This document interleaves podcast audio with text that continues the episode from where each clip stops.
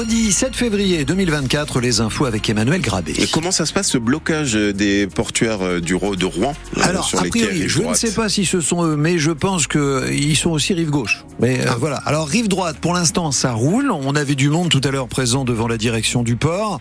On est euh, quai de Bois-Guilbert, voilà sur ce secteur-là, en direction des docks, direction à 150. Là, on avait un petit peu de monde sur les voies de circulation, mais on a surtout Laetitia qui nous dit une route bloquée par des manifestants depuis peu. Euh, Grand Quevilly, direction Grand Couronne, sur le boulevard maritime. La police est sur place et les poids lourds sont arrêtés.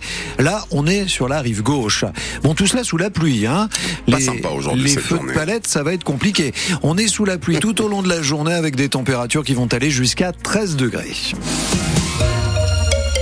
Quasiment 60 ans après avoir été volé, un bas-relief, une sculpture, vient de retrouver sa place dans l'abbatiale de Montivilliers près du Havre. Oui, c'est une œuvre du 15e siècle qui figure la résurrection du Christ, classée aux monuments historiques et qui avait été dérobée en 1968, fichée depuis par Interpol comme œuvre volée, retrouvée lors d'une vente aux enchères en 2016 à Paris et restituée hier Lila Lefebvre à la commune de Montivilliers. Soigneusement conservée dans du tissu et plusieurs couches de papier, le bas-relief en albâtre est déballé non sans émotion par le maire de Montivilliers, Jérôme Dubos. Bah, beaucoup d'émotion parce que c'est le bien public et on est ravi qu'il retrouve bah, sa ville d'origine, euh, Montivilliers.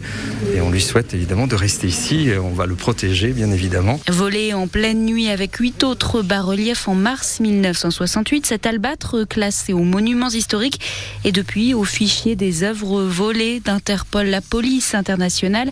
Il y a huit ans, l'œuvre réapparaît à Paris. Les services du ministère de la Culture ont observé dans un catalogue de vente d'une grande maison une pièce qui était euh, référencée et donc de là, évidemment, ils ont stoppé la vente et ils ont récupéré la pièce pour pouvoir évidemment euh, la mettre euh, sous cette clé. Où elle est restée conservée depuis. L'enquête se poursuit pour savoir où elle a passé 55 ans, mais surtout. Et sachez que toujours les autres albates sont toujours fichés chez Interpol, ainsi que trois tableaux. En attendant le retour des autres bas-reliefs, l'albâtre va être exposé au fonds patrimonial de Montivilliers, bien scellé sous Et vous, euh, vous voyez à quoi ça ressemble sur francebleu.fr. Il y a des photos. Vous lirez également qu'un adjoint au maire de Beaurepaire, près d'Étretat, porte plainte après avoir été agressé physiquement par un habitant de la commune vendredi. Il a reçu un coup de tête à cause d'une banale histoire de stationnement. Le maire de Beaurepaire avait demandé à cet habitant de déplacer sa voiture qui était garée depuis trop longtemps sur un parking. Un véhicule de chantier avec une remorque qui entre en collision avec une voiture. C'était hier à la mi-journée à Tourville-sur-Arc. La conductrice de la voiture a dû être désincarcérée, piégée dans son véhicule. Légèrement blessée, elle a été hospitalisée à Dieppe. Une nouvelle mobilisation contre la pause dans le plan Ecofito et pour le développement du bio. Bio en Normandie, qui fait partie de la Fédération nationale de l'agriculture biologique, appelle à la mobilisation aujourd'hui. Un rassemblement est prévu à 13h devant l'Assemblée nationale à Paris. Mobilisation des dockers et des portuaires havrais Rouennais également aujourd'hui.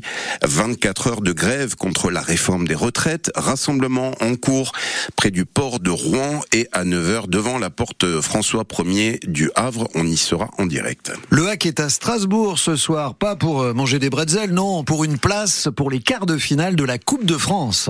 Qui est en jeu? Ce serait une première depuis 1960 pour le hack de se qualifier pour ce niveau de la compétition. Faut dire que ces dernières années, les Havrais avaient pas vraiment tout misé sur la Coupe de France, mais cette année, avec une confortable 11e place en Ligue 1, les Ciels et Marines sont bien décidés à aller le plus loin possible. C'est en tout cas le souhait du défenseur avré Walid El Ajam. On a envie de, faire quelque chose durant cette coupe. Euh, effectivement, euh, les années précédentes, peut-être qu'on a un peu laissé de côté euh, la coupe au profit du championnat, mais là cette saison c'est l'une des, rares fois où, les matchs sont assez espacés, hormis celui, celui-ci. Donc on peut se permettre de, de, jouer les matchs à fond et, et puis, voilà, on, espère aller le plus loin possible. Après, en plus, il y a l'effectif pour, donc euh, tous, les ingrédients sont réunis pour aller le, plus loin possible. Et puis pour en tout cas la, jouer euh, la manière la plus sérieuse possible. Et on va suivre ça avec attention. Strasbourg, Le Havre, huitième de finale de la Coupe de France. C'est ce soir donc à 20h30 au stade de la Méno à Strasbourg.